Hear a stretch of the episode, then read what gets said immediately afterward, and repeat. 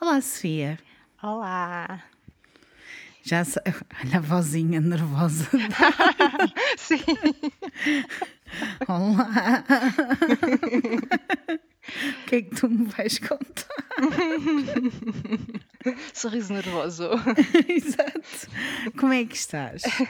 Estou bem. ah, claro, com um bocadinho nervosa, mas também super excitada ah, por estar a fazer isso. Por isso, obrigado por me convidares. Yay! Obrigada eu por teres vindo. Conta-me coisas sobre ti. Para Ah, as pessoas ouvirem que eu sei coisas sobre ti, sim, mas para as pessoas que não te conhecem, eu quero que tu contes coisas sobre ti. sim. Então, ah, olá pessoas, eu sou a Sofia, sou do Porto, mas vivo em Inglaterra. Ah, trabalho em Londres, quer dizer, na verdade, desde março que trabalho em casa, mas teoricamente é em Londres. Ah, sou ah, uma artista de efeitos visuais para cinema. Ah, Uh, Sim, é muito fixe. Ah, e ah, comecei a ouvir o teu podcast ano passado, que foi no episódio do EP Voice Killer. E foi Whippy Voice Killer, sim, Sim. E foi por causa da Raquel Gomes, porque ah, nós somos ah, contactos no Instagram e ela estava lá a fazer publicidade. E eu, na altura, nem via, nem ouvia podcast, estava completamente além. Agora sou viciada. E ah, Blame on Raquel Gomes. sim, beijinho para a Raquel, se nos estiver a ouvir. De certeza que ela está a ouvir. Beijinho, Raquel. E então, eu, na altura até ouvi no SoundCloud, porque eu estava tão além que se podia ouvir no Spotify a sério, estava mesmo a milhas. Ahm, e gostei imenso de te ouvir contar a história, e gostei do formato, de estarem pessoas a reagir. Ahm, e comecei a ouvir todos para trás, comecei a ouvir todos a partir daí. Ahm, e aqui há uns meses atrás juntei-me ao Patreon. Ahm, Sim, é por isso que estás cá hoje, não é? sim, Como vocês sabem desse lado, tenho tido sempre convidados do Patreon. sim.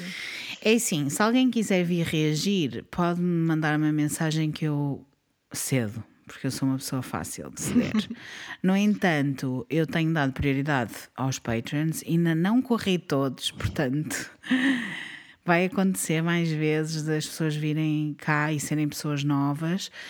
Eu acho que é mais porque as pessoas têm mais interesse nessas coisas, digo eu. E por isso é que eu, eu ou melhor, eu tenho a certeza que as pessoas têm interesse nestas coisas e por isso é que eu convido as pessoas do Patreon. Não estou a excluir ninguém, não há um clube que eu esteja a excluir ninguém. Mas se quiserem juntar ao Patreon com um dólar já podem vir reagir e ajudam a Bilinha também. Mas sim, tu juntaste ao Patreon e já fazes parte desta comunidade maravilhosa. Falamos todas as semanas. Sim, é verdade. Eu quando me juntei, ah, juntei-me porque primeiro queria apoiar ah, o teu trabalho, porque achei que estavas a fazer uma coisa espetacular e, e via-se a dedicação que tu punhas nos episódios ah, e também porque eu queria muito aceder ao episódio extra mensal, não vou mentir. Precisava da dose extra. Ahm, mas depois descobri que também, como disseste, é uma comunidade, tem pessoas muito bonitas e são todas diferentes, mas todos temos este gosto por estas histórias assim meias macabras, ahm, que é uma coisa que nos une sempre e está a ser muito divertido. Por isso aconselho pessoas. Yes, que fixe, que bom. Eu fico muito feliz que tenhas juntado e fico muito feliz que tenhas continuado e fico muito feliz que esta comunidade esteja a crescer e que as pessoas gostem de estar connosco e gostem de partilhar histórias connosco. E é isso, olha, fico muito contente se quiserem juntar, já sabem, patreon.com barra arrepios com a bilinha e se estiverem no patamar, vá, no nível de arrepios maior, tem um episódio extra todos os meses. Por falar nisso, o episódio deste mês já saiu. É um episódio sobre a Eastern State Penitentiary, que é um sítio que é arquitetonicamente muito bonito e muito assustador. Tem histórias. Aquilo é um mix de várias coisas, na, na verdade. É tipo, é muito histórico, mas também tem parte paranormal, claro. Mas é muito histórico, também tem crime, também falo de criminosos que lá estiveram. É um episódio muito completo. Quem quiser, juntem-se a nós Está lá. Quem se juntar mais tarde, quem estiver a ouvir isto no futuro, imaginem a quantidade de episódios extra que vocês têm. No mês passado foram 3 horas de Jack the Ripper. Muito bom. tu adoraste, não é? Estavas à sim, espera. Sim, porque eu já tinha pensado, porque é que não, tinhas feito ainda esse? Eu, se calhar porque é um tema muito popular, ou porque é um tema assim tão grande, eu não estava mesmo, mesmo a pensar porque é que ainda não tinhas pegado, mas pronto, deixaste para uma ocasião especial. Sim, foi para o aniversário do podcast e também decidi dar a todos os Patreons um bocadinho.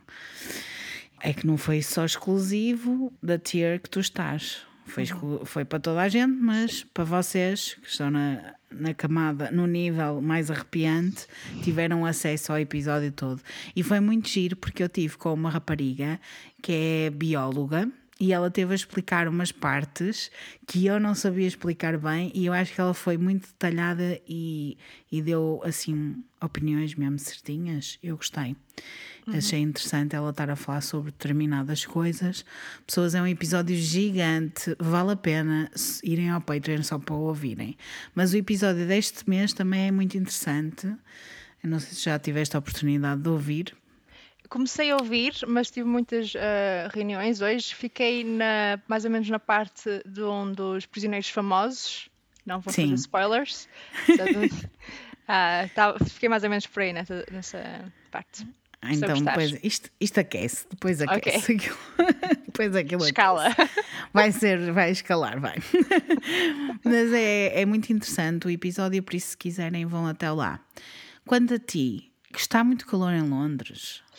Semana passada estava a derreter, agora uh, está sol lá fora, mas já trovejou, já, já choveu a potes. Está assim um bocado no tempo tropical, mas já, já se sobrevive. Já se sobrevive nessa ilha tropical que é Sim. Inglaterra. Não, mas a semana passada foi muito complicado porque as casas, obviamente, não têm ar-condicionado, pelo menos a maior parte delas, e são feitas para manter o calor dentro por causa dos invernos frios, não é? Então, quando o, o, termómetro passa os 28, é impossível estar cá dentro. As janelas todas abertas, mas a casa continua super quente. Um, foi, foi assim complicado, mal conseguia dormir durante pá, 3 a 4 noites. Um, epá, é muito fixe se tivesse férias, mas tendo, tendo que trabalhar não foi muito exato, divertido. Exato, Por isso é que eu prefiro mil vezes o frio. Peço desculpa, eu sei que não é uma opinião que as pessoas tenham normalmente, Sim.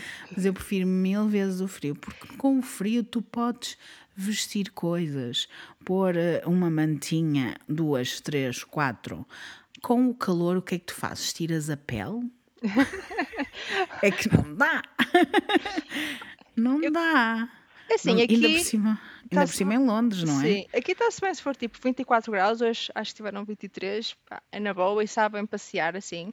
Uh, mais que isto numa cidade em que tipo não podes usufruir de mar, porque não há mar, o rio também não podes, podes ir para piscinas, hum, mas nesta altura se calhar não é o ideal.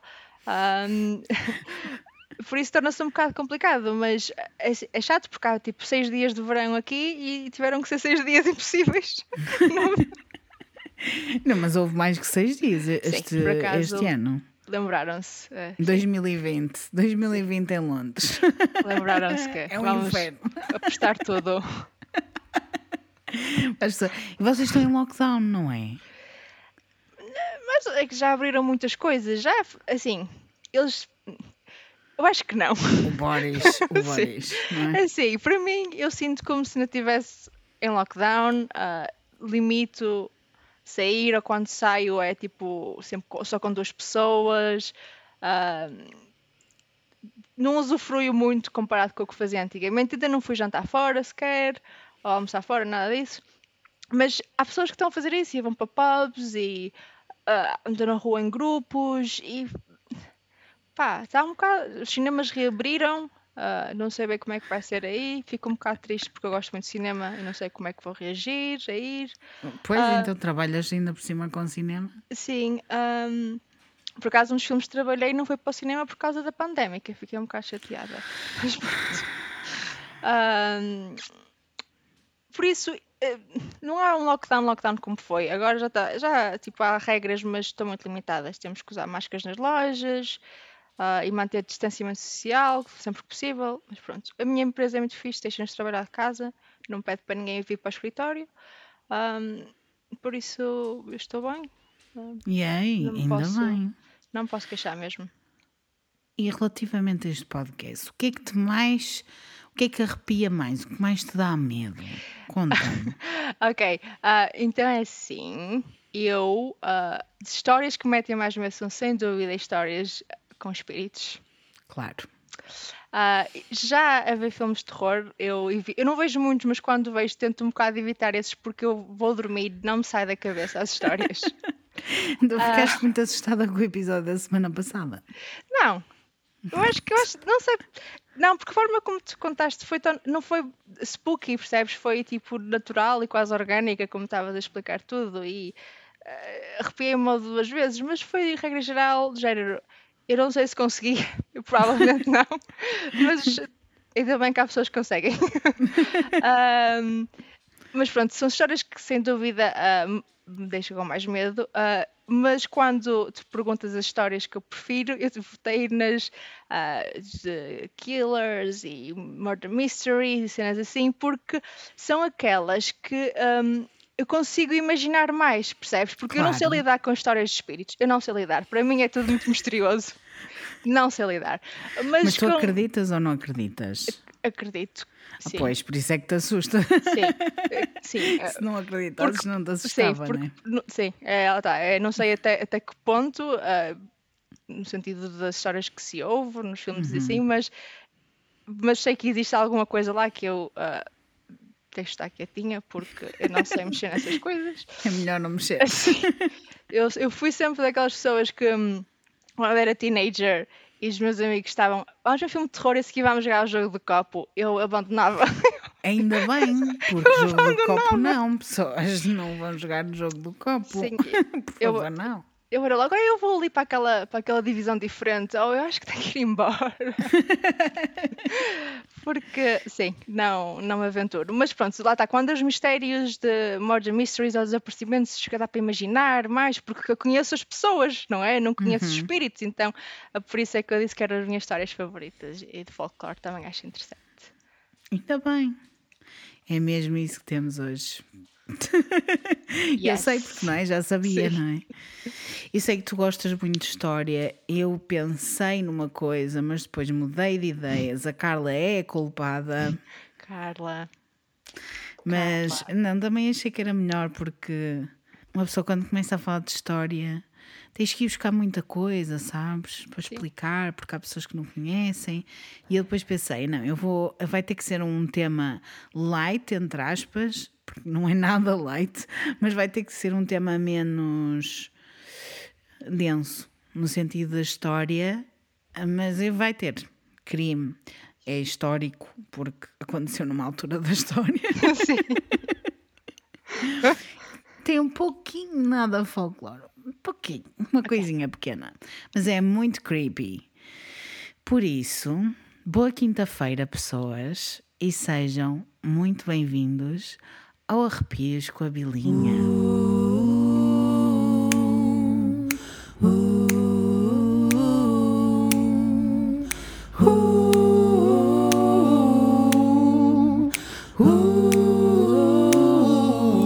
Arrepios com a Bilinha. E com a Sofia também. Yay! Do Porto para Londres. Quer dizer, tu não vives bem em Londres, não é? É tipo arredores. sim, vivo no condado de Surrey. De Londres para Surrey. Altamente. Para Surrey, vamos até à Finlândia. What? Já lá tive. Já tiveste? Já. Conta-me tudo. Então, quando eu estava na faculdade, tivemos a oportunidade de participar no programa de Erasmus Intensivo. Foi duas Sim. semanas e foi para uma Universidade de Mikkeli. Ah, então, tinham pessoas. Sim. No meio do nada, não é? Claro, porque aquilo é tipo gigante e não se passa nada. Então, basicamente, nós ah, voamos para a capital, E depois ganhámos um autocarro e fomos e o autocarro andou, andou, andou, andou e só se via floresta e lagos, floresta e lagos, floresta e lagos, floresta e lagos. Aquilo Boa. basicamente é um grande lago rodeado de floresta. Adoro, adoro que tu tenhas dito que é um grande lago rodeado de floresta, porque vamos falar sobre um lago. Sim, ah, então tive, foi, estávamos lá nos bangalôs à beira de um lago, que é o maior Oh, nossa. lago de água natural da Europa, que basicamente podias beber água de lá, que era Como tão... é que se chama? Ah, onde eu fiquei... Não interessa, pronto. Eu Não depois me lembrar, digo-te.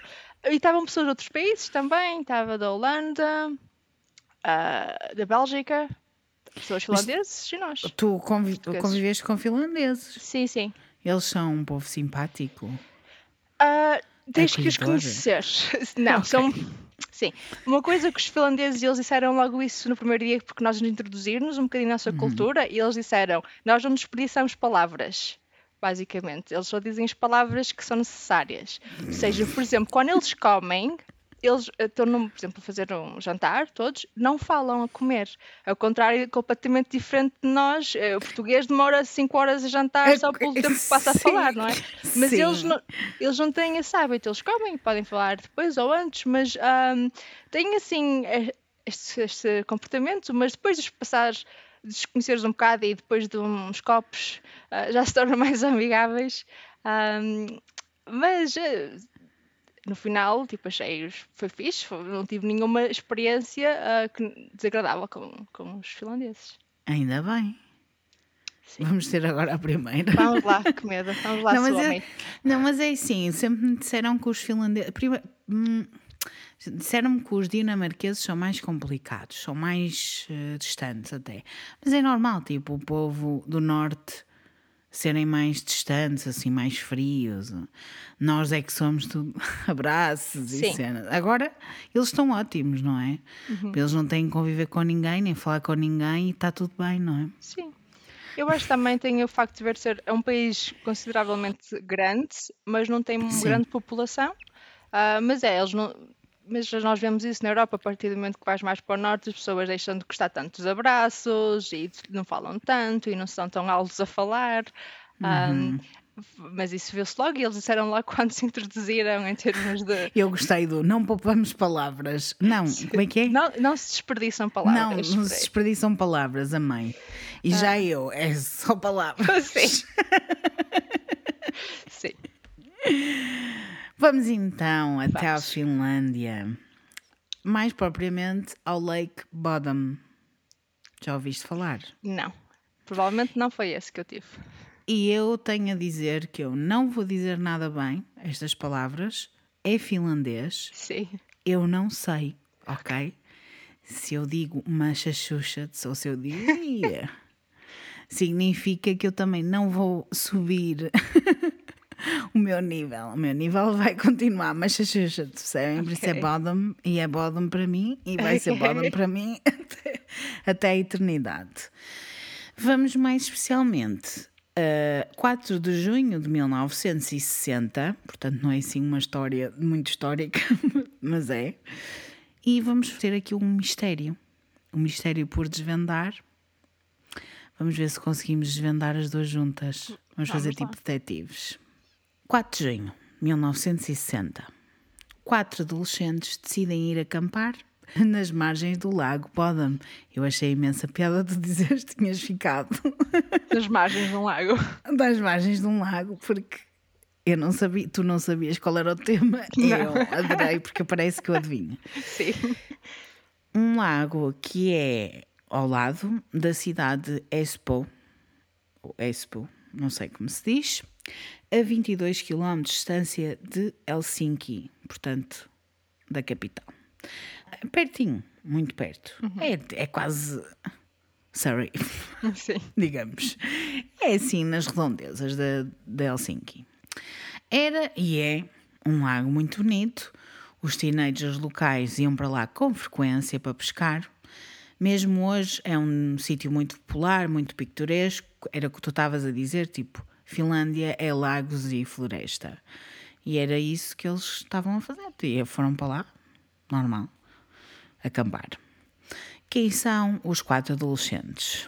Temos Myla Emily Björklund, de 15 anos, a Anya Tuliki Maki, não sei, 15 anos também, juntas com os seus namorados de 18 anos, Seppo Boisman, que era namorado de, da Anya, e Nils Gustafsson, que é namorado da Mela tipo meio double date, meio amigos que gostavam de estar juntos, eles quatro davam-se bem e, e pronto, e foram acampar. Quem é que nunca foi acampar quando era adolescente nas margens de um lago? Eu já fui várias vezes, quando era adolescente. That's ok. E para lá, para aquela zona, acho que é muito comum eles fazerem este tipo de coisas porque eles têm uns invernos muito longos e no verão eles então aproveitam a maior parte do tempo para estar cá fora. Sim, não há noite no verão. Isso, não há noite. E assim foram. Decidiram ir acampar, escolheram um sítio muito popular, mesmo na berma do lago. Chegaram àquele sítio no dia 4 de junho ao meio-dia. Passaram o dia só a passar tempo uns com os outros, só hangout a pescar, beberam uns copos, 15 e 18 anos, relembro, adolescência. É normal. Sim, é normal. É proibido. Talvez não seja muito bom uma pessoa com 15 anos beber, mas uh, que atira a primeira pedra quem, quem nunca, nunca o fez. quem nunca? É completamente normal. Estavam sozinhos, é o que se faz, estavam só a ser adolescentes. Como tu estavas a dizer, é muito bem, a Finlândia no verão o, o sol põe-se muito tarde e amanhece muito cedo. Depende da altura do ano, não é? Mas eles têm às vezes tipo 4 horas de noite, 5 horas de noite, por vezes 2 horas de noite, depende da altura do ano. E nunca fica muito escuro. Eu depois posso não. mandar um, um time-lapse que nós fizemos quando estávamos lá e tu vês o sol a chegar à linha do horizonte e depois chove basicamente. Ah, ok. É muito interessante. Ótimo. Eu não sei, eu acho isto estranhíssimo. Mas eu tenho umas ouvintes da Finlândia que estão na Finlândia e que podem comprovar que isto é verdade. Até as ouvintes que me falaram disseram-me até que iam mandar uma fotografia do nascer do sol e do pôr do sol até hoje fiquei à espera. E Estou a brincar, mas podem me mandar quando quiserem. Mas acho muito interessante. Quer dizer, nós não temos essa experiência, mas por exemplo, já em Inglaterra também é diferente de cá. Porque Sim. o sol põe-se mais tarde quando é verão e nós não. Sem e dúvida. Levanta-se mais cedo. Sim, também. é horrível. Se tiveres o quarto virado para onde nasce sol, acordas logo para quatro e meia da manhã. É pois, pois. Naquele caso, eles supostamente naquele dia o sol pôs eram 10 e meia da noite e foram deitar-se depois disso, claro, teenagers, adolescentes. Quem é que se vai deitar às 10 e meia da noite? Ninguém. E amanheceu por volta das 3 da manhã ou mais cedo. Ninguém, não sabem dizer muito bem, mas muita claridade naquela noite. É isso que interessa nada que não estivessem habituados, claro, porque são finlandeses e vivem lá e sabem como é que é das vidas. Tudo bem. Só foi nas primeiras horas do dia 5 de junho, alguns entre as 4 da manhã e as 6 da manhã, que alguém atacou o grupo. Algo confirmado mais tarde nas autópsias. Uma pessoa desconhecida ou algo desconhecido, ou mais do que uma pessoa, ou mais do que algo desconhecido, aproximou-se da tenda, cortou as linhas. Vamos lembrar que era 1960, não havia aquelas quechua que tu mandas para o ar. Ai, tinha que me patrocinar. Mas tu mandas para o ar e que se montam sozinhas. Não era disso. Era daquelas tendas tipo triangulares, não é? E que tu tens os fios a prender os Sim. cenas no meio. Eu não Old sei school. explicar. Old school.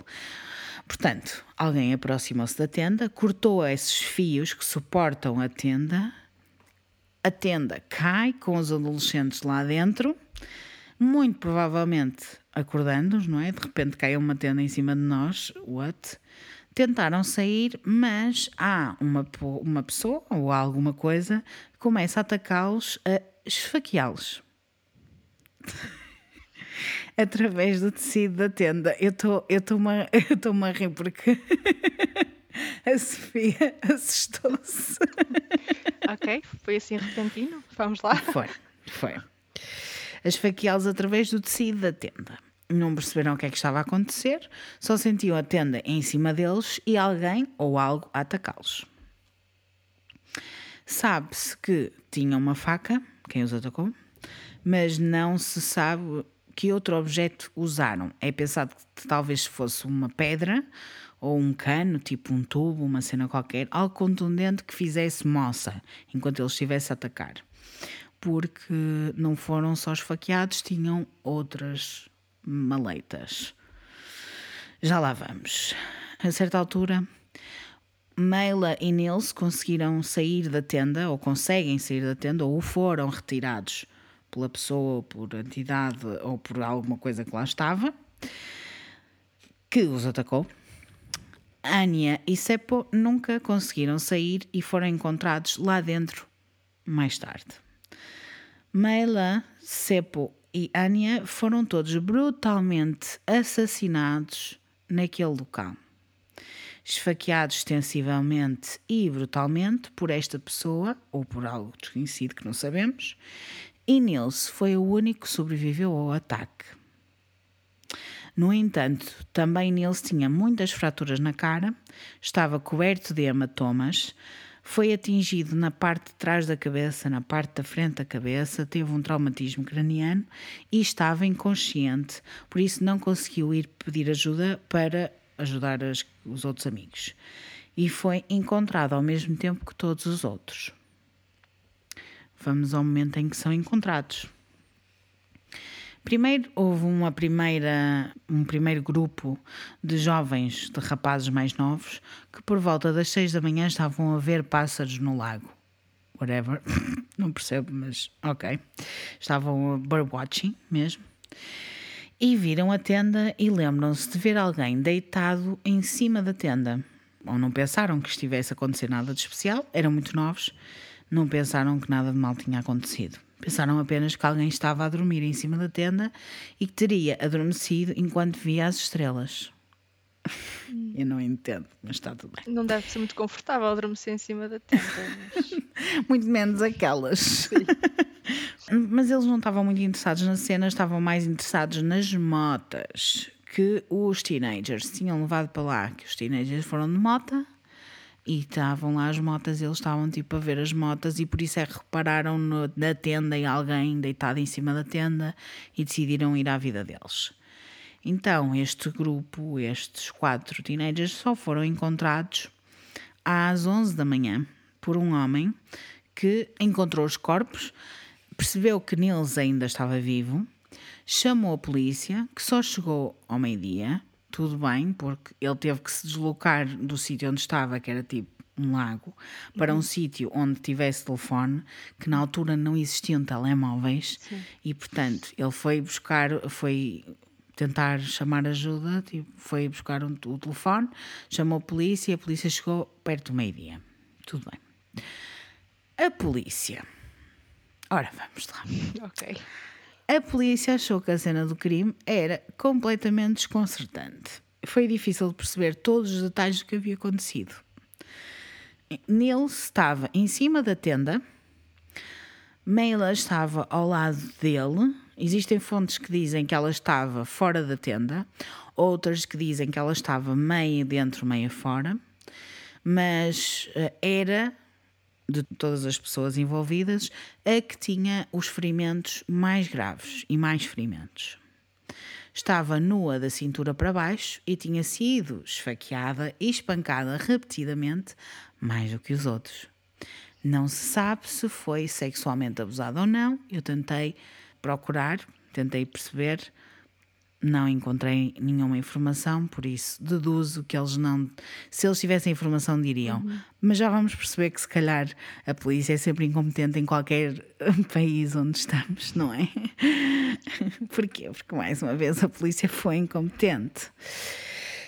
Não é para desculpar esta parte, mas percebo porque é que a polícia foi, de certa forma, incompetente. Assassínios destes, assim, brutais, não eram algo que a polícia tinha que lidar, pelo menos neste sítio.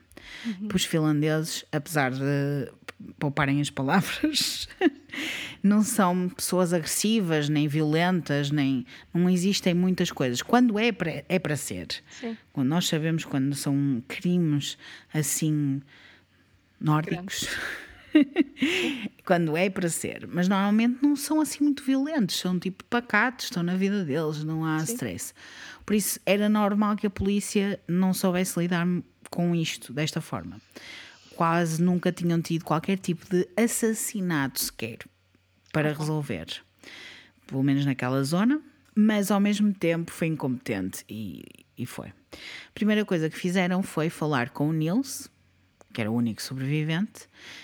Ele, meio inconsciente, meio tipo a acordar, meio what the fuck, disse que se lembrava de muito pouco, foi algo muito breve, e que se lembra de quase uma aparição de alguém vestido de preto da cabeça aos pés e com os olhos vermelhos e brilhantes. Folclore. O que é que é isto? Será o diabo? Não sei. É normal que também que ele não se lembre de muito porque estava com um traumatismo craniano. Hum, como eu disse. Conforme as notícias se foram espalhando, os locais, as pessoas locais, voluntariaram-se para ajudar a polícia a encontrar pistas. E a polícia deixou que eles andassem por lá. Pela cena do crime, que não vedaram. Sim, não há e nas redondezas, no meio da floresta, que é aquilo tipo, é como tu estavas a dizer, é floresta e lago, floresta e lago. Aquilo era uma floresta mesmo, há só árvores, lago, cenas, está tudo. Pode parecer que ajudou este facto dos locais terem vindo ajudar, mas não ajudou, porque quando a polícia não protege a cena do crime, é um problema, porque podem alterar as provas, destruir informações importantes.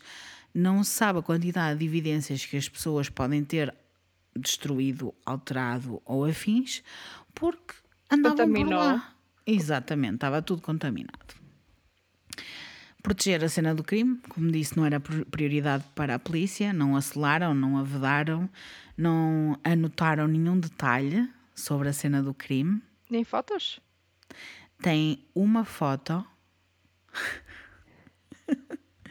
Existe uma foto. Tiraram uma foto e tudo bem.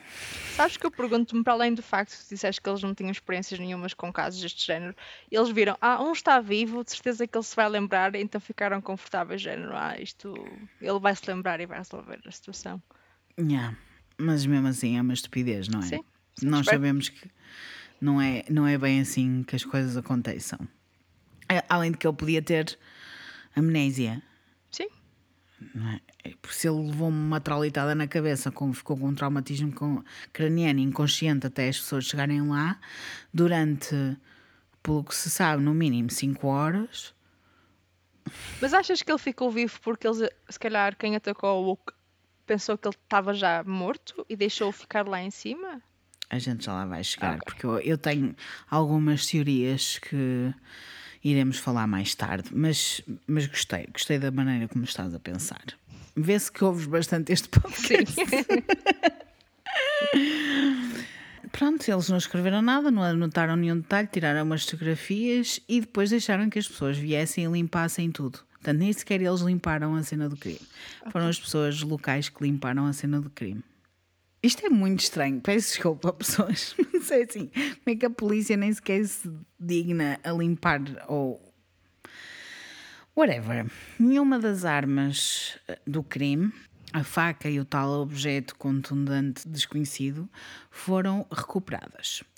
Coisa muito estranha neste caso. Eu não vou dizer que é mais estranha porque há muitas coisas estranhas neste caso parecia que a pessoa responsável cortou os fios da tenda e depois começou a esfaquear a tenda ininterruptamente. Tipo, eu não, não sei quem cá está, não quero saber, estou a esfaquear. Não estavam a atingir ninguém em particular. A polícia reparou, no entanto, em alguns objetos incomuns que estavam a faltar na cena do crime, incluindo as chaves das motas das vítimas, mas as motas estavam lá, por isso não faz sentido, porque se queriam roubar as motas, tinham levado as motas, uhum. não tinham levado as chaves das motas. Boé weird. Levaram também as carteiras deles e algumas roupas, muitas roupas a faltar, incluindo os sapatos de Nils, que foram encontrados a cerca de 500 metros a sul do acampamento. Quando foram encontrados, estavam absolutamente cobertos de sangue. Quem quer que levou os sapatos teve de andar pelo meio da floresta, não era propriamente um sítio tipo ao lado do lago. Uhum. Eles foram para o meio da floresta, subiram para a floresta naqueles caminhos que nem sequer são muito percorridos, estás a ver? Tipo zigue-zagueantes, uhum. aos zigue-zagues, para ir para aquela localização específica e deixar ali os sapatos. Porque é que os sapatos foram encontrados lá? É um mistério, mais um mistério deste caso. E o sangue era de quem? Já lá vamos também. Isto é 1960. Okay. Eu disse que a polícia foi incompetente. É lógico okay. que a polícia não sabia de quem era o sangue. É 1960. A polícia achou isto muito estranho. Se alguém estivesse a fugir, porque é que haveria de ir para aquele lado? Porque se alguém estivesse a fugir mesmo, efetivamente, eles iam fugir pelo lado mais rápido, não iam para o meio da floresta, mas ao mesmo tempo iriam para o meio da floresta para se esconder, digo eu. Mas porquê é que teriam deixado ali os sapatos? Levavam os sapatos com eles, não é? Sim. Mas nunca mais encontraram nem chaves, nem nas chaves da moto, as chaves de casa, não encontraram carteiras, não encontraram mais nada. Só encontraram os sapatos. Um mês depois do ataque, quando Nils já tinha recuperado das suas lesões no crânio, foi hipnotizado para ver se conseguia lembrar-se de mais alguns detalhes do ataque, mais particularmente da pessoa que os atacou. É assim, pessoas. Eu acredito na hipnose. Também acho que pode haver um, uma certa sugestão hipnótica. A pessoa pode dizer assim: Ai, lembras, não sei o que, estavas não sei onde, e a pessoa diz: Ai, sim, sim, lembro-me. Mas no caso, aquilo que se diz, de, ou que se sabe do caso, é que ele foi hipnotizado e as perguntas que lhe foram feitas foram muito abertas. Portanto, quem contou a história foi ele. Ele conseguiu se lembrar de mais alguns detalhes do ataque, mais particularmente da pessoa que os atacou. Descreveu com muito pormenor um homem de estatura média, com a cara redonda, cabelo longo e loiro, cerca de 80% dos finlandeses. o loiro, não a parte do longo, mas eram os anos 60, portanto, também a parte do longo também parece-me bastante comum. Tinha lábios grandes e acne na sua testa e bochechas, o que já é algumas coisas que dá para distinguir. E eles fizeram uma variedade de sketches, não é? Para ver se aqueles desenhos, que é para ver quem é a pessoa, baseados no, no testemunho dele. E digo-vos, são assustadores, são a parte mais assustadora deste caso. Porque a pessoa é muito creepy. Existe algo sobre este homem desenhado, que não, não é um bem um homem, é um desenho de um homem, que parece mesmo, mesmo que ele era estranho. Eu, é que eu não sei explicar. Logicamente que essa imagem vai estar no Patreon, mas para as pessoas que não pertencem ao Patreon, eu não sei explicar bem. Eu só sei dizer, tipo, os olhos dele são bem assustadores. Eu sei que são só desenhos, mas são bem assustadores. E tu percebes tu sabes fazer desenhos assustadores, né? Toda a gente sabe fazer desenhos assustadores. Quem sabe desenhar, digo eu. Eu não sei se eles se inspiraram e decidiram fazer uma pessoa super creepy eu não sei, só sei que, que é a parte que eu menos aprecio são os desenhos desta pessoa. Também na hipnose, ou durante a sessão da hipnose, o Nils disse que tentou sair da tenda e que foi quando a pessoa lhe deu um pontapé na cara, ou vários, a julgar pelas múltiplas lesões, que ele caiu. Aparentemente, houve um homem que esteve presente nos funerais das vítimas que era muito parecido com os sketches. A foto também estará no Patreon, mas assustador. As pessoas só repararam muito depois, quando viram as fotos, porque na altura ainda não tinha saído o retrato robô nem nada do género, por isso as pessoas só repararam nesta foto deste homem e o homem que estava presente nos funerais muito depois e ficaram: Oh my god, nem pensar, esta pessoa é estranhíssima. Nos anos seguintes, mais testemunhas apareceram a contar coisas sobre o caso. Uma pessoa disse que viu dois homens a pescar naquela zona e a polícia chegou a encontrar espinhas de vários peixes ou só peixes mortos, tipo quando as pessoas vão pescar só por pescar. Pescam e deixam os peixes mortos. Mas estes homens nunca foram identificados ou apareceram. O que é que acontece?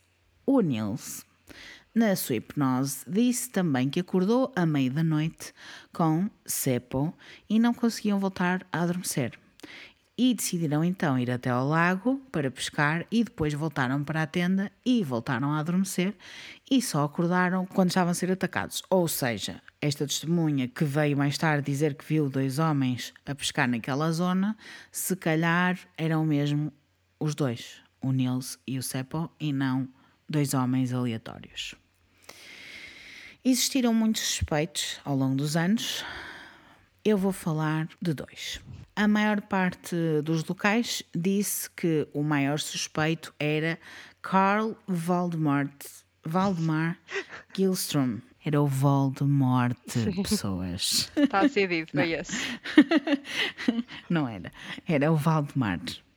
Era conhecido pelos locais como o Homem do Quiosque, porque tinha um quiosque, claro, onde vendia materiais de pesca e snacks, tipo para a zona. Ele, tava, ele tinha um quiosque na zona. Uhum. Coisas para as pessoas que estavam na zona e que precisavam de algo. Imagina, vais pescar, esqueceste de. Não sei como é que aquelas merdas chamam, mas baits. Esque, esqueceste de cenas. Vais lá ao quiosque buscar. Ou vais, vais passar o dia no lago, mas estás com fome e não levaste nada. Podias ir buscar um snack ao homem do quiosque. Era basicamente isso. Toda a gente conhecia na zona este homem. Ele odiava pessoas que acampavam lá. Toda a gente sabia disto. Ele odiava profundamente. Não era aquele odiar tipo, ah, eu odeio pessoas que cá. Não, ele tipo odiava. Ele estava sempre a falar sobre o assunto. Não era uma pessoa particularmente muito simpática, não era uma boa pessoa, nada disso. Por exemplo, uma das coisas que ele fazia que eu acho que as pessoas vão, vão gostar e se calhar hoje em dia até vão adaptar para os seus pequenos quiosques ou lojas. Ele punha lâminas de barbear nas maçãs que vendia na loja para prevenir roubos, entre aspas. Então, e as pessoas quando compravam ele tirava aquilo? Sim, lá? sim, mas muitas vezes as pessoas pegavam nas maçãs para as comprar e cortavam-se. Essa pessoa não devia ter licença para vender não. nada. Não, mas estamos nas, na Finlândia 1960. Deus. Não dá. Outra coisa que ele fazia também muitas vezes era punha-se à porta da loja, mas isto é mesmo típico de velho, desculpa, a tirar pedras às crianças quando passavam pela loja de bicicleta. Opa, eu sei que eu estou a imaginar o tipo o ódio que ele tem pelos campistas, é de género, porque a maioria deve ser teenagers, e ele é de género, ai, não, odeio-os, odeio-os, odeio-os, porque eu odeio toda a gente, basicamente. Claro, claro, não é, não é propriamente tipo odeio estas pessoas por serem elas ou por estarem a acampar aqui. Eu dei pessoas, ponto final. Eu Sim. ponho lâminas de barbear dentro das maçãs para as pessoas cortarem, não é? Muitas é lógico que eu odeio todas as pessoas. Eu atiro pedras para as bicicletas das crianças. Eu odeio toda a gente. Mas também era conhecido uh, por cortar tendas. E esta é a parte interessante. O que é que aconteceu? Esta pessoa acabou por cometer suicídio em 1969 atirando-se para o lago Bodom. Portanto, esse espírito ainda lá está, com certeza. Uhum. A vaguear. o que é que aconteceu também? Uma vez ele estava bêbado, ainda vivo, não é? E confessou a um dos seus vizinhos que tinha morto aqueles adolescentes. Mas nunca foi feito nada em relação ao assunto. Ou seja, a polícia nunca acreditou ou nunca quis fazer nada em relação ao assunto. Lembra-me que idade é que ele tinha? Não sei. Mas era velho, regra geral. Era, era, não era. Não parecia. Não, eu acho que ele não era novo. Sim. Acho que era daqueles velhos resingões que estão só a reclamar com a vida. Parece-me. Nunca foi feito nada acerca do assunto porque a, polícia não acreditava que tinha sido ele. Não foi o único a confessar. Muitas pessoas foram à polícia confessar estes assassinatos. Alguns já tinham estado presos, outros eram doentes mentais e a polícia sempre ignorou estes testemunhos. Por isso, decidiram ignorar também o de Valdemar. Mas porquê? Pergunto eu. Qual era a razão para ele estar a dizer isto ao vizinho? Não sei. Ele disse ao vizinho que tinha morto os adolescentes e colocado as evidências no poço da sua propriedade. Apenas meses depois, ele encheu o poço de betão. E para mim é suspeito, no mínimo. Sim. E ninguém conseguia investigar mais porque ele estava cheio de cimento, claro. Muitas pessoas acreditam que foi onde ele escondeu as armas e outras coisas que roubou, tipo as chaves e, e as carteiras. Tirou o dinheiro, provavelmente, e depois deitou as identificações para lá para o poço. O que é certo é que a polícia foi investigar a sua propriedade e não encontraram nada incriminatório. Mas não viram dentro do poço porque o poço estava cheio de betão, cheio de cimento. Nem sequer tentaram. Porque é possível dizer- partir. Betão, é. É. possível. É possível partir o betão. Se eles tivessem mesmo vonta- vontade de fazer as coisas, eles teriam feito as coisas. Eles não fizeram porque não quiseram. Não tentaram sequer. A polícia investigou o passado deste homem, tentou perceber a relação entre este homem e os assassinatos, mas e a polícia considerava-no doente mental, perturbado da cabecinha. E eu, mais uma vez, não percebo como é que ele, sendo doente mental, pode ser menos suspeito. Até me parece mais suspeito, mas está tudo. Não é de cometer uma loucura, de repente, passar-se da cabeça e matar os adolescentes. Mas os, os polícias achavam que ele, por ser doente mental, era incapaz de fazer alguma coisa deste género. Algumas testemunhas disseram que o viram a voltar da área da cena do crime no dia do assassinato, mas a polícia continuou sem fazer nada sobre o assunto. Imagina, polícia incompetente mais uma vez. Falaram com a esposa. A esposa deu um alibi, que estava a dormir ao lado dela a noite toda. A polícia acreditou, não investigou mais, não interrogou devidamente tudo, as pessoas que deviam ter interrogado, não investigou mais, não andou para lá a partir o poço, não fez mais nada e tudo bom. Anos depois, esta esposa, que disse que tinha estado com ele a dormir, no seu leito de morte, confessou ter inventado o alibi e ter mentido à polícia. Porque ele a ameaçou que a ia matar se ela não o fizesse. E ela acredita mesmo, ou acreditou até morrer, que foi ele que os matou, mesmo. Ok. Eu tenho as minhas dúvidas e eu já vou dizer as minhas teorias. Ok. Vamos ao segundo suspeito. Esta pessoa era muito suspeita, como sabemos, mas há mais. Este foi o primeiro suspeito, que surgiu apenas a dia 6 de junho de 1960, ou seja, um dia depois do crime, que é o Hans Hussmann. Era, alegadamente, um espião da KGB. Que é a Polícia Ok. Secreta da União Sovi- Soviética, para Não quem é não muito sabe. longe. Não é muito longe. Era alemão, tinha descendência alemã, e era também nazi. Ah, perfeita combinação. olha Perfeita isto. combinação. Porque tinha estado a trabalhar como guarda em Auschwitz. Eu não estou a perceber como é que ele pode ser nazi e da KGB ao mesmo tempo. Mas está-me a explodir o cérebro. Mas... Está-te a explodir, está-te a explodir o cérebro. Ninguém confirmou que ele era espião da KGB. Sabe-se que ele era guarda, guarda prisional em Auschwitz. Mas há quem diga que ele era espião da KGB. Eu não sei se Assim, era. pode ter virado quando, estavam a quando os russos estavam a, a conquistar as partes que tinham. hum, a Alemanha estava a controlar, pode ter virado. Sim, sim, porque ele era alemão e ele estava tipo. Eu não sei se ele tipo infiltrou-se no sistema, não faço Sim. ideia. Sei que ele estava a viver em- na Finlândia, mas tinha ligações à União Soviética e era alemão. Isso é o que eu, que eu sei. A dia 6 de junho, ele vai até um hospital em Helsinki, portanto, a poucos quilómetros do Lago Bodom, e aparece lá com terra debaixo das unhas e coberto de manchas vermelhas, que na altura eles ficaram assim, ok, o que é que se está a passar?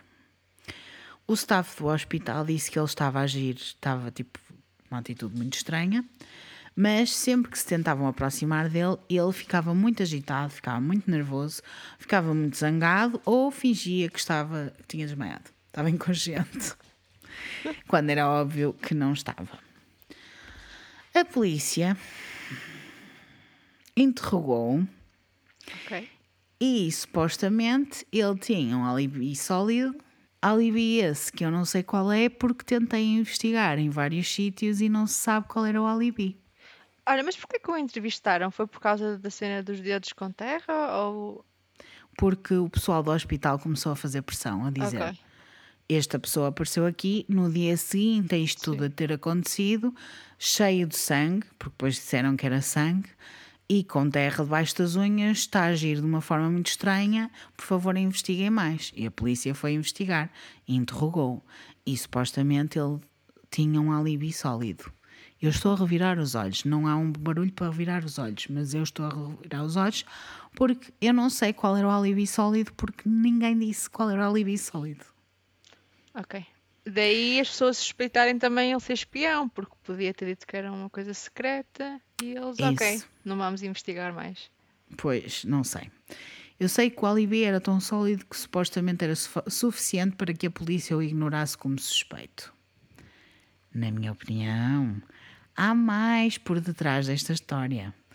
Ele vivia muito perto do lago, tinha um passado muito violento, guarda em Auschwitz, hello, Não sei porque é que ele está solto sequer, mas pronto. sequer, e também era suspeito de outros assassinatos na zona. Estranho, não é? Sim, ele devia estar a sentir falta de matar umas pessoas inocentes. Se calhar. E pronto, e foi. E está-se bem. A polícia decidiu não investigar mais porque ele tinha um alibi forte. O hospital, o, o staff do hospital, insistiu que ele tinha ido lá, de coberto de sangue, sem nenhum ferimento ou corte. Portanto, ele estava coberto de sangue de outra pessoa, não era dele. E mesmo que ele não tenha cometido estes assassinatos, ele tem que ter feito algo para acontecer. Ou, ou ele era carniceiro, de repente, não é? Sim. Ou então, o que é que ele Ele tem que fez, ele fez alguma coisa. O Ok. pessoal do hospital estava tipo, what the fuck? O que é que se passa? Há quem suspeite que ele tenha escapado de tudo, tenha-se safado, porque tinha muitas conexões políticas muito fortes por causa do KGB. Sim. E talvez a polícia tenha sido manipulada.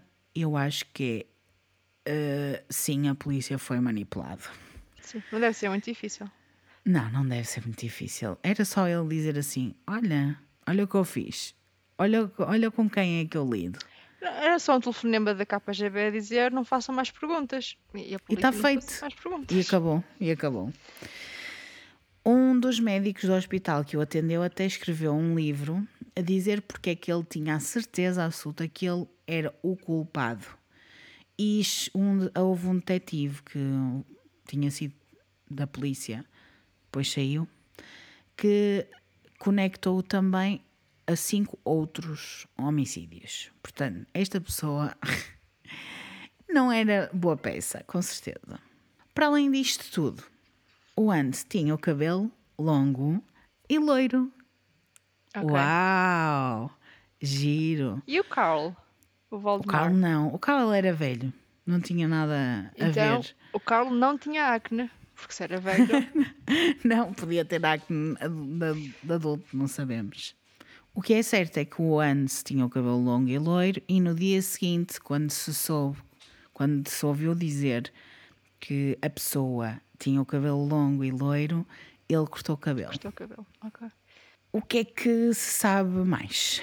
É que o Valdemar era o suspeito favorito, entre aspas, dos locais, porque toda a gente que era local não gostava dele e achava que tinha sido ele que tinha morto aquelas pessoas, porque estava sempre a dizer que odiava pessoas que estivessem lá a acampar e etc. E o Hans era favorito do público, das pessoas que não viviam lá, mas que conheciam a história na Finlândia, não é? E que achavam que ele era mega suspeito.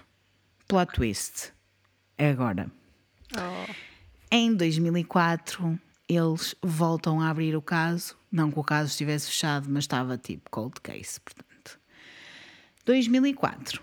Ou seja, depois de 44 anos do caso estar cold case. Eles dizem, a polícia diz que tem uma tecnologia mais avançada, já conseguem ver cenas de DNAs e afins, e esta tecnologia permitiu ver que existiam novas evidências no sangue encontrado nos sapatos do Nils. Ok. Por isso é que eu te disse para tu esperares. Ok.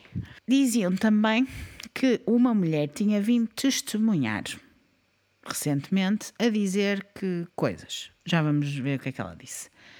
Eu continuo sem saber porque é que ela esperou 44 anos para vir testemunhar, mas é, é, ok. eh, Sim, precisa do acreditar. tempo. Precisa de um tempo para digerir a informação. Sim, Eles não desperdiçam palavras, não é? sim. Desperdiçam tempo. Pronto. Precisam de um tempo. E eis que surge um novo suspeito, o Nils Gustafsson, o único sobrevivente. Exato. Que ninguém tinha considerado essa hipótese antes, porque eles achavam que ele era sempre a vítima. Sabes que, de repente, o facto de ele ter ficado lá, vivo, passou-me pela cabeça, mas quando me disseste, tipo, todas as lesões que ele tinha, eu disse, ninguém consegue fazer isso a si próprio, porque teu sistema vai tentar impedir a todo custo. Ah, mas sim, Sim. conta-me conta coisas. Vou contar.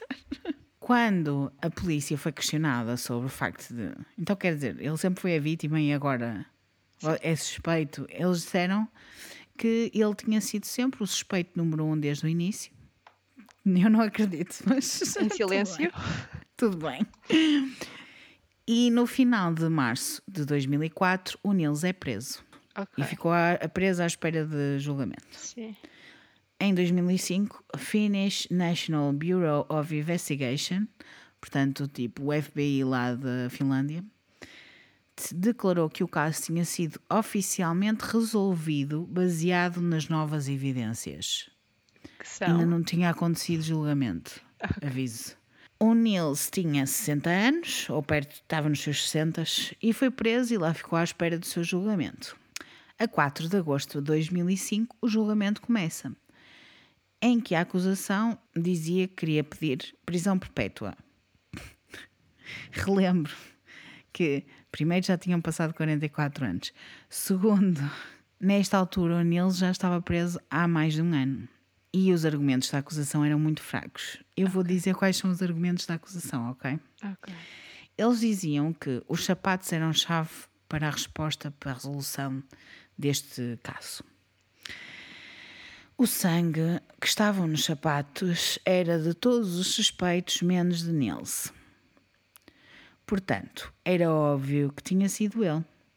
Ele tinha morto todos eles, foi esconder os sapatos, voltou para o acampamento e infligiu os seus ferimentos a si mesmo. Eu vou explicar a teoria desta, desta acusação, porque é assim. Eu, eu gosto que até os finlandeses viajam na maionese. Isso parece que Cluedo foi o Nilsson com um sapato na floresta. É exato. Juntas as cartas, nada tem a ver com nada, mas faz- para eles faz todo sentido. Eles elaboraram toda uma história. Eles disseram que Todos os adolescentes tinham bebido naquela noite, estavam bêbados, e que talvez Nils tinha ficado enraivecido porque pensou que Seppo estava a flirting, estava a meter-se com a Meila. E no meio daquelas coisas todas, os, os outros adolescentes põem-no fora da tenda, começam uma briga, uma luta entre eles os, os dois, entre Nils e Seppo. Seppo que lhe dá um soco na cara, o Nils fica ainda mais enraivecido e acaba por matar os três. De onde é que ele foi buscar as armas do crime? Levaram facas gigantes agora para acampar? Yeah, e, e depois escondeu-as algures que nunca ninguém conseguiu encontrar. Se calhar mandou-as para o lago, a gente não sabe, não é? Se eles não revistaram a área, a gente não sabe. Sabemos que as, as armas nunca foram encontradas. Mas é é assim, esta história faz zero sentido, na minha Sim. opinião, mas tudo bem. Dizem, polícias e as- os advogados da acusação, dizem que esta história é apoiada pela testemunha. Pela testemunha, aquela mulher que aparece. Parece a dizer que naquela noite ela estava acampada nas redondezas e que dois adolescentes, Nils e Seppo, tinham entrado na tenda dela e estavam a ser muito agressivos com ela. Mas depois foram-se embora e voltaram para a tenda deles. E a acusação conta a história da discussão entre eles e o assassinato dos três. Foi isto. Muitas questões, é o que tu Mas tens. ela é credível? Ela é uma testemunha credível? Não, não é de credível. Primeiro, a minha questão é: porque é que ela esperou 44 anos para dizer Sim. alguma coisa? Sim, Porque é que ela não disse logo? sim. Se tinham entrado dois adolescentes dentro da tenda dela, porque é que ela não disse logo que entraram dois adolescentes na tenda dela e que por acaso eram as pessoas que tinham sido atacadas naquela Sim. noite? sim. What? Mas mesmo que eles tenham entrado na tenda dela, nada quer dizer que eles depois voltaram, brigaram e o Nils matou toda a gente. Não- não é? Eu não sei onde é que eles foram juntar estas peças, mas pronto. Eles achavam que o facto do sangue das outras vítimas Sim. todas estar no- nos sapatos do Nils era prova suficiente para dizer, tipo, yes. Eu vou agora desconstruir isto tudo claramente. Ok. A defesa rejeitou completamente estas histórias. Claro, porque não é impossível. Isto- eu- eu posso dizer que é, é difícil de acreditar, eu, mas eu acho que vou dizer que é impossível de acreditar. Principalmente porque nele estava tão ferido que ficou deitado inconsciente até ser encontrado às 11 da manhã. Era um bocado como tu estavas a dizer. Provavelmente a pessoa que usa, tipo, atacou, ou o que quer que seja, porque pode ser uma força invisível, a gente não sabe. Mas a pessoa que o atacou provavelmente achou que ele estava morto, ou confundiu, ou ele saiu da tenda e ele tipo deu-lhe porrada e ele depois pensou: Ok, agora estou na luz do dia e não vou estar aqui a fazer isto. Sei lá, alguma coisa deve ter acontecido no meio e ele decidiu desistir e não continuar a esfaquear ou whatever. Eu nem sequer sei se o Nilce foi esfaqueado sequer. Há fontes que dizem que sim, há outras fontes que dizem que não. Mas o que é facto é que ele tinha um traumatismo craniano, ele estava com a cara num bolo. Eu não sei se usa esta expressão em todo lado, Sim. mas ele estava tipo, todo ele estava inchado, não se via os olhos praticamente. Ele, ele tinha levado porrada, mesmo porrada, percebes? Não era qualquer coisa. Aliás, Um de- tal, do tal objeto contundente que ninguém sabe o que é que era. Porque, tipo, marcas e tudo, ele ficou. Ele estava completamente inconsciente. Não havia maneira dele ter infligido todos aqueles ferimentos a si mesmo. Este argumento da defesa foi apoiado pelo facto dos sapatos terem sido encontrados a cerca de 500 metros de distância. Há quem diga que a 500 metros, há quem diga 1 km. Não interessa. Interessa que foi longe de onde eles estavam. Se foi Seppo que o magoou, porque é, é toda a cena de tipo, ah, eu dei-lhe um murro e ele passou-se e depois matou toda a gente, não é? Se foi Seppo que o magoou, como? É a pergunta que eu tenho. É que ele ia andar aquela distância toda para levar os sapatos. E porquê? Qual era o objetivo? Levar os a tirar para o lago. Sim, e mais, E Ou ir lá lavar. Exato, ir lá lavar e depois ir deixar alguns. Se ele tinha. correu o risco de. É, é tipo. Não fa, nada faz sentido. Eu nem sei. Não faz sentido. Okay. Provavelmente, se fosse o cepo que lhe tinha dado um, um cepo, provavelmente, ou com toda a certeza, o Nils ficaria inconsciente imediatamente, porque foi isso que aconteceu. Ele basicamente levou porrada e ficou inconsciente durante aquelas horas todas. Ele, relembro, não estava morto, mas estava quase morto. Ele foi salvo, mas ele, se ninguém o tivesse encontrado, ele tinha morrido. Sim. Porque ele estava tipo hardcore. Ou ele era um excelente ator, ou não é mesmo possível que isto tivesse acontecido. Mas, se fosse este o caso, Nils não conseguiria ir deixar os sapatos alguns sem deixar uma pinguinha de, do seu sangue cair em cima dos sapatos. Isto não faz sentido nenhum. Não faz sentido. Sim. Para além disto tudo, não há história de violência por parte do Nils, nem antes nem depois do ataque.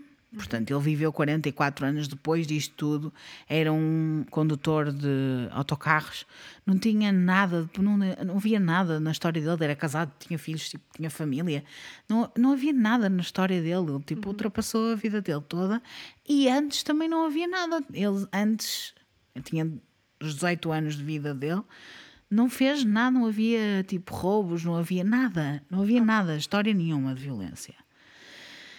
Durante o julgamento, foi-lhe perguntado por um jornalista como é que sabe que é inocente se não se lembra de nada do que aconteceu. E ele respondeu: Eu sou inocente. E acabou. Eu acho isto uma tremenda falta de senso, uma tremenda falta de tato e uma tremenda falta de tudo. Porque esta gente está mesmo tola. Quem é que vai acreditar que isto aconteceu verdadeiramente? Mas não sei. E qualquer coisa que ele pudesse dizer podia ser usado contra ele depois, mas que não, não dizer nada. meu. Ai. A sério, como é que sabe? Quem é que sabe que estava inconsciente? Não estava inconsciente ah. a fazer, certeza. A sério, a sério. A 7 de outubro de 2005, Nils foi inocentado e absolvido de todas as acusações. O Estado finlandês pagou 45 mil euros pelo sofrimento mental causado por este julgamento. Não vamos esquecer que ele teve preso mais de um ano. Sim. Aos 60 por causa anos. disto. Não deve ser fácil. Sim. Mas ao menos as prisões na Finlândia não são muito mais que eu vi umas fotos hoje e aquilo é qualidade de vida. sério. Não, mas a sério, estava trending no Twitter e as pessoas a dizer que um quarto assim em Londres é 600 libras por mês. eu adoro isso. Pelo menos espero que Deve ser tenha... tipo aquecido, deve ter por Sim, tudo. Uma janela né? grande. deve ter sauna também. Se calhar. Adoro isso. Mas, olha, o Estado finlandês teve que lhe pagar 45 mil euros, ainda bem. Sim. As autoridades basicamente tiveram que admitir o erro e pagar uma indenização. Niels tentou processar alguns jornais finlandeses por difamação. Foi-lhe negado isso por tribunal, pelo tribunal. Disseram: ah, esquece lá isto, toma lá 45 mil euros Sim. e esquece esta merda. Ainda hoje, é um caso que divide os finlandeses. Metade acha que ele, Nils, é culpado. A outra metade acha-o inocente. Este é um daqueles casos que acho que nunca irá ser resolvido. Tentaram ver provas novamente, não é? Anos mais tarde, mas a polícia não selou a cena do crime, não isolou nada daquilo, não tratou das provas como devia de ser, não encontrou evidências que precisava e não vai continuar a encontrar porque já passou tanto tempo. A mim cheira-me. Cada vez que arranja uma prova, vai haver sempre contestação. Sim. Eu acho que nunca se vai saber quem foi. Não sabe quem foi. Se foi um homem, se foi uma mulher, uma criatura com olhos brilhantes, eu não sei. A única coisa que sabemos é que se conseguiu safar. Ok. E agora, quero saber quais são as tuas opiniões. Ok. Primeira, primeira coisa aqui é: temos a certeza absoluta que só foi um indivíduo ou Poderá ter sido mais. Ok. Porque eu pensei, o Neil saiu cá fora, levou um morro, ficou inconsciente. Se calhar estava mais pessoas lá à volta e ele não viu. Pode, pode ter acontecido. Um, Pode. Porque eu imagino, uma tenda para quatro pessoas é até bastante larga. Ou seja, se estás a esfaquear um lado e aquilo não. Tipo, quando esfaqueias a tenda, que provavelmente tem dois layers, aquilo faca demora a sair. Tipo, acho muito estranho os quatro ali e ser tão. Percebes? Se fossem várias pessoas ao mesmo tempo a atacar, no meio da Sim. confusão e do caos.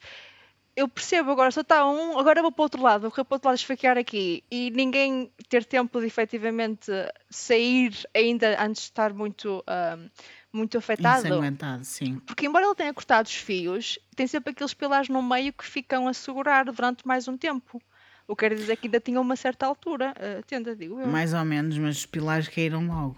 Ah, ok.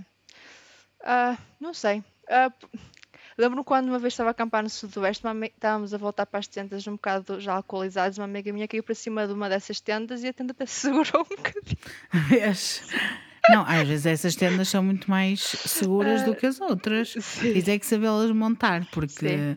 da primeira vez que eu fui acampar, a minha a melhor amiga tinha uma dessas tendas e nós tivemos horas e horas e horas para montar a, a tenda. Sim. E esquece, nunca ficou bem montada, caiu à meia da noite. Ele teve que ir dormir para a minha tenda. E eu acho que até faz sentido se forem mais pessoas, porque assim um podia estar com uma faca e o outro podia estar com outro objeto Isso. e os dois atacarem ao mesmo tempo. Uhum. Do que, ah, estou com uma faca, peraí, deixa-me buscar este objeto, ah, deixa-me buscar outra vez a faca. Não sei, acho que parece demasiado para uma pessoa só estar a fazer. Um, e, por exemplo, quando eu, imagino, eu pus-me lá nos lagos, na margem Uhum. dos lagos, um, e tu, quando estás nos lagos, tu vês muitas outras pessoas a passarem nos barcos que estão acampados nos outros lados. Por isso, Uhum. Sim. não me admirava que, tipo, no, no- no meio da noite, alguém tivesse se aproximado naquele acampamento para fazer as neiras, percebes? Claro. Porque uma coisa que eles costumam fazer sempre nos acam- acampamentos, eles fazem fogueiras, porque tem muitos mosquitos lá. Muitos, muitos, a sério, é uma pandemia de mosquitos. Porque eles não têm muitas aranhas, porque é um país muito frio e nos países muito frios não têm aranhas, ou seja, eles têm muitos mosquitos no verão. E fazem as, as lareiras para. As lareiras, as, as fogueirinhas para afastar os, os mosquitos. Por isso, Estou pronta facilmente. para ir ver para a Finlândia, desculpa. Não tenho contacto com ninguém, não preciso desperdiçar eh, palavras. Está ótimo. Está Depois não frio. podcast. Não há aranhas. Ah, mas a sério que eu senti falta de aranhas, eu tenho um, um bocado de medo delas, mas porque aqueles mosquitos estavas sempre todo picado. Ah, portanto, eu imagino, eu chega- imagina, duas pessoas ou mais estavam no lago e viram ao fundo, ainda a luz da lareira, da fogueira a apagar, e aproximaram-se e, olha, vamos hoje ser tipo Manson Family, e ah, começar aqui a lançar o pânico. Ahm, Pronto, isso é o que eu acho que pode ter sido mais que uma pessoa. E a cena dos sapatos, o que eu imaginei, eles deviam estar todos descalços, estavam a dormir. Por isso os sapatos deviam estar dentro da tenda. Quando o Nilo saiu, as pessoas, os dos três estavam mais ou menos dentro da tenda, caiu sangue por cima dos sapatos e ele estava cá fora, não caiu sangue dele. Certo, mas porquê é que eles levaram os sapatos? Se calhar era uma zona que tinha muito para fugir, não sei, não. Não faz, esses sapatos é. Não percebo, é um plot hole. Mas tu, acre- tu acreditas que tipo foi o Nils? De alguma forma? Não, acho muito. Acho... Não sei porque é que ele iria para ir para esse lado da floresta e depois deixou lá os sapatos e onde é que ele ia ter as coisas. E se ele tivesse a, dis- a discutir com o cepo cá fora, as outras raparigas acordavam para ouvir. E o Certo. cepo, se percebes? Ou seja, ele ia ter que esperar que o cepo voltasse dentro da tenda, se calhar esperar que toda a gente ficasse a dormir para depois começar o ataque. Sim. Hum, Não, faz, grande muito sentido. E depois o que é? Ia ca- como é que ele ia causar um traumatismo craniano? Ele próprio. Assim mesmo, assim, do nada. E Sim. sem ter nada à volta dele. Tipo, não há uma pedrinha. É que se, se tivesse pedras à volta dele, é uma coisa. Mas também nós não sabemos de muita parte da história porque a cena do crime, crime scene, ia dizer, Sim. A cena do crime foi comprometida com certeza, porque houve Claro. montes de gente que esteve lá à volta, por isso se calhar até havia as ditas Sim, coisa. provas Sim. e armas e tudo lá, mas foi tudo comprometido a partir do momento em que as pessoas entraram e saíram e limparam o próprio acampamento. Sim, em relação aos, outros, aos suspeitos, ao Carl, Sim, Eu não acho que tenha sido ele, porque eu acho que para uma pessoa velha ia ser muito complicado estar a fazer aquele ataque. E embora ele fosse um ser humano miserável, que era, uma coisa é ser tipo Petty e tirar as pedras, outra coisa é, olha, vou tentar matar, matar quatro pessoas. pessoas. É que se, se calhar, se tivesse, eu imaginava fazer isso, rasgar as tendas, como ele fazia, que se tivesse vazio, só para irritar as pessoas, Uhum. mas matar quatro, porque podia perfeitamente um deles ter saído cá fora e tê-lo apanhado e depois ele passava o resto da vida na prisão. Claro, Percebes? Não, e, não depois- faz grande sentido. e como ele era conhecido da zona, acho muito estranho o Nils não ter reconhecido quando fez a, a transição, não ter, Sim. ter Sim. conhecido aquela cara porque era uma pessoa supostamente conhecida. O Hans acho extremamente estranho, mas parece tão messy o crime para um espião. Parece tão tipo, aposto que se a polícia tivesse feito um trabalho impecável, devia haver prova de torta direito para ali. Parece tão tipo tão sei, Será que a polícia. Porque isto importa o timeline, porque ele foi suspeito, foi sugerido como suspeito no dia a seguir a isto Sim. ter acontecido.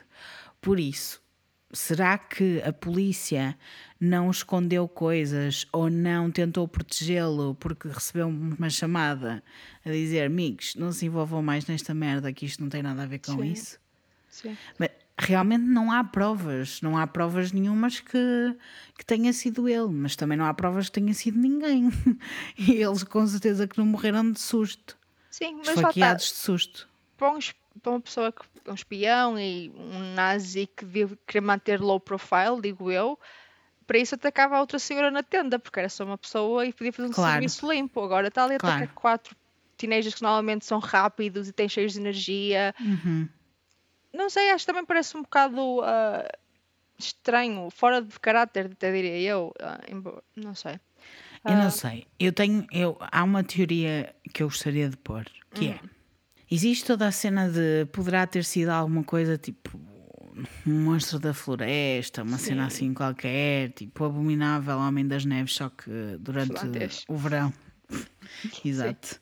Pois isso existe, não é? Em todos os povos têm desses, desses, desses, eh, dessas lendas, desses mitos. Mas eu acho muito difícil isso ter acontecido porque, quer dizer, se fosse uma- um caso desses, porque é que ia deixar um vivo? Não fazia sentido. Sim. Mas também há toda uma teoria que para mim faz sentido, que é eu não sei de que forma é que se as famílias destas pessoas tinham alguma relação com, imagina que poderiam ter alguma relação política ou qualquer coisa assim do género, não se sabe, porque não se sabe muito sobre este caso. A única coisa que se sabe é que foram esfaqueados adolescentes em 1960, ao lado de um lago. Mas não se sabe de nada, nem da backstory das, dos, das miúdos. Não se sabe de nada, não sabe o que é que aconteceu depois. Sabe-se que o Nils voltou e ficou a trabalhar e foi bus driver e tudo bem. Tudo o resto não se sabe mais nada. Não se sabe nada. E então, sendo, tendo em conta isso, o Hans poderia ser suspeito a matar estes miúdos, mas com uma pessoa também a ajudá-lo. Assumindo que aquilo que tu disseste faz sentido, que tenha sido mais que uma pessoa e não só uma pessoa. Ao mesmo tempo, ele também podia ter bebido uns copos, também poderia ter tipo, pá, estou-me a cagar, apetece matar alguém hoje. E vou matar e acabou. Se ele tivesse bebido uns copos, com certeza que não estaria sozinho, Sim. porque as pessoas quando bebem ficam mais lentas, não é? E também poderia ser por isso que os adolescentes não reagiram logo, mas ao mesmo tempo, sei lá, há montes de coisas para mim que esta história não. Eu, eu sei que fui eu que a contei, mas foi-me contada por mim e foi muito mal contada. A própria da história está muito mal contada, tipo. Há coisas aqui, há montes de plot holes, não é só, não é só os sapatos, é, tipo, é tudo. Sim. Na minha opinião, é tudo. Porquê? Porquê é que vem uma pessoa 44 anos depois a dizer eu vi-os, eles entraram na minha tenda. Na... What? Quem é que acredita em ti? Porquê é Sim, que vão não- acreditar? Uh, Porquê é que não vão investigar o poço do gajo? Isso é uma coisa estranha. Sim. Se ele confessou e a polícia não foi investigar porquê? Porque ele é doente mental? Mas agora temos que desculpar todas as pessoas que têm uma doença mental? Não. Pelo contrário. Tipo, até ele poderia ter um surto psicótico e ter morto aqueles miúdos assim, do nada. Percebes? Claro, e não poderia estar ah, no meio da civilização, deveria estar num sítio mais adequado para ele. Claro, claro. E sendo ele ou o Hans, podia ser qualquer um deles, a fazer aquilo de uma forma rápida, mas concordo que sozinhos talvez tenha, seja estranho. Sim. Se bem que um nazi e um espião russo, Sim. Mas lá está, eu eu podia imagino, ser boeda rápida a fazer aquela merda e estava feito. a cena é se fosse só uma pessoa, era uma coisa que me está a atrapalhar é quando tu esfaqueias, esfaqueias alguém, normalmente tens de estar muito perto dessa pessoa, não é? Sim. E demora, porque enfias, tiras, enfias, tiras. Se fosse com uma, uma arma, tiros era muito rápido, as coisas estavam feitas e até como estavas a dizer, se o Nils decidiu vou matar alguém, era muito mais fácil se fosse com uma arma, podes estar a uma distância, não é tão pessoal como esfaqueares, por isso hum, acho que uma pessoa conseguir fazer isso a quatro, magoá-lo dessa forma e ter tempo antes de, algum, de alguma forma se virar contra ele, acho mesmo complicado. Acho, tenho, eu quase podia apostar que foi mais uma pessoa. Ok. Ainda bem, trouxeste uma coisa nova. Se bem que eu nunca disse que não poderia ser mais que uma pessoa. Claro, sem dúvida. Eu disse desde o início que poderia ser mais que uma pessoa. Disseste que podia ser qualquer coisa. Podia ser qualquer coisa. Podia ser um fantasminha brincalhão. Não, eu não, isso não acredito. que eles não morreram de sustos esfaqueados. Sim, sim, sim. Mas, tipo, é- é- o que é estranho é que não se encontrou nada, não se sabe nada, mas isto aconteceu. sim. É um mistério. Fogo. É uma cena de caralho. É porque estas Vais ficar pessoas. a é- pensar nisso agora. É assim, eram mi- miúdos muito novos, eram filhos de pessoas que perderam, tipo, os seus filhos para sempre. É, é sempre super triste. E, sem- e não tem aquela. Não fecha a ferida porque não sabem quem fez. Não, não sabem, não fazem ideia. Mas acredita que até hoje existem pessoas na Finlândia que acreditam que foi o Nils que fez. O que é do caralho? Imagina seres vítima e tens que passar a tua vida como se adorarem de lado para dizeres que tu és culpado. É. Ai, nem quero imaginar. Mas ele agora já tem, está nos seus 70. Sim, 70 e muitos. Portanto, pronto. também já deve estar quase a ir para o outro lado. Estou horrível, estou horrível hoje. Olha que eu acho que eles têm a média de vida mais alta da Europa. Se não são eles, é um dos países vizinhos. Por isso, se calhar, ainda vai estar cá mais uma década A por sofrer, aí a coitado. sofrer. Sim. A sofrer porque atacaram-no um dia e ele, coitado. Sim, fogo, os amigos e a Continua namorada. culpado. Exatamente.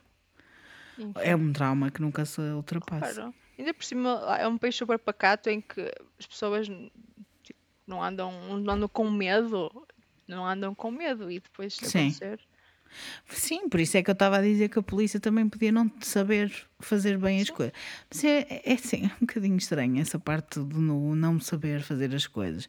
Mesmo nos anos 60, quer dizer, um mínimo. É uma cena de crime, tu tens que vedar aquela área, ninguém pode pisar aquilo.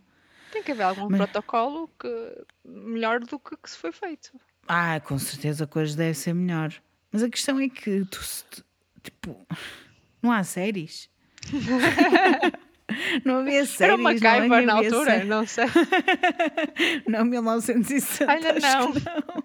Não acho sei. que não, mas tipo, já havia conhecimentos básicos, noção. Não sei, eu, mas são tantas as cenas de crime que são corruptas ou que são contaminadas hoje em dia, hoje, 2020, Sim. que não é por eh, ser na Finlândia em 1960 que vai ser melhor. Ou whatever.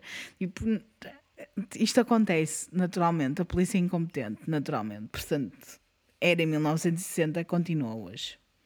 Temos que mandar os robôs para lá. Os robôs vão fazer um trabalho impecável. Vão- vamos ser substituídos por robôs, com certeza, e vão ser eles que vão fazer o trabalho policial. E aí vai-se encontrar todos os criminosos. Pois claro, vai ser um instante. Sofia, gostaste? Gostei muito. Gostei sim. Obrigada por ter escolhido esta história para mim. Eu pensei noutras histórias, foi difícil, Mas depois pensei, não, bora, vamos. Esta, por acaso, era uma história que eu gostava de falar, não é muito conhecida. Uhum. E eu gosto de dar a conhecer as histórias pouco conhecidas. Não se preocupem, pessoas, porque a gente há de voltar com as histórias conhecidas na mesma. Aliás, para a semana temos um episódio com certeza que vai ser gigante. Uou.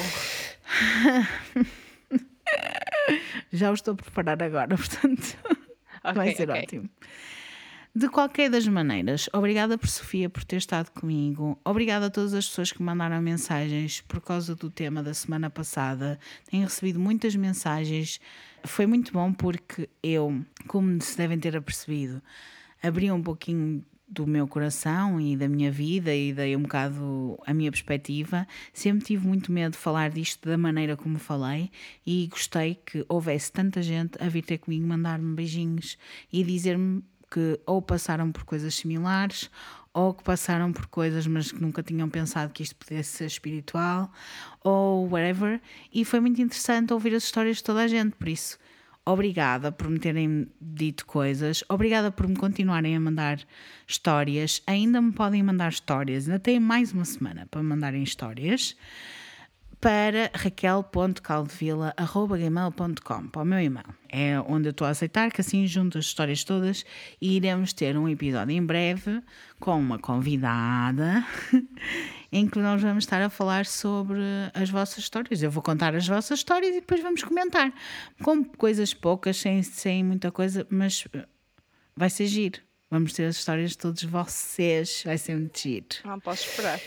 Vai ser muito giro. Coisas. Sigam-me pelo Instagram, é Raquel Caldevila com dois L's sempre.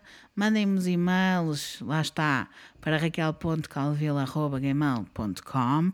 Podem me seguir pelo Patreon em patreon.com repisco a bilinha. Os links estão todos no Instagram. É de Raquel Caldevila com dois L's sempre. Muito obrigada, Sofia, por ter estado comigo. Prometo voltar-te a convidar e falar de um episódio mais histórico. Ok, obrigada. É obrigada. tu gostas também, não é? Sim, sim. E hei de, hei de fazer este. O tema que eu tinha pensado, mas não fiz porque achava que tu já sabias. Foi por causa disso que eu, que eu não te contei, que eu gosto de surpreender as pessoas. E até lá, tenham uma semana muito arrepiante. Não vão para os lagos sozinhos, pessoas. Não vão acampar, por favor. Sabem que pode acontecer estas coisas. Tchau. Tchau.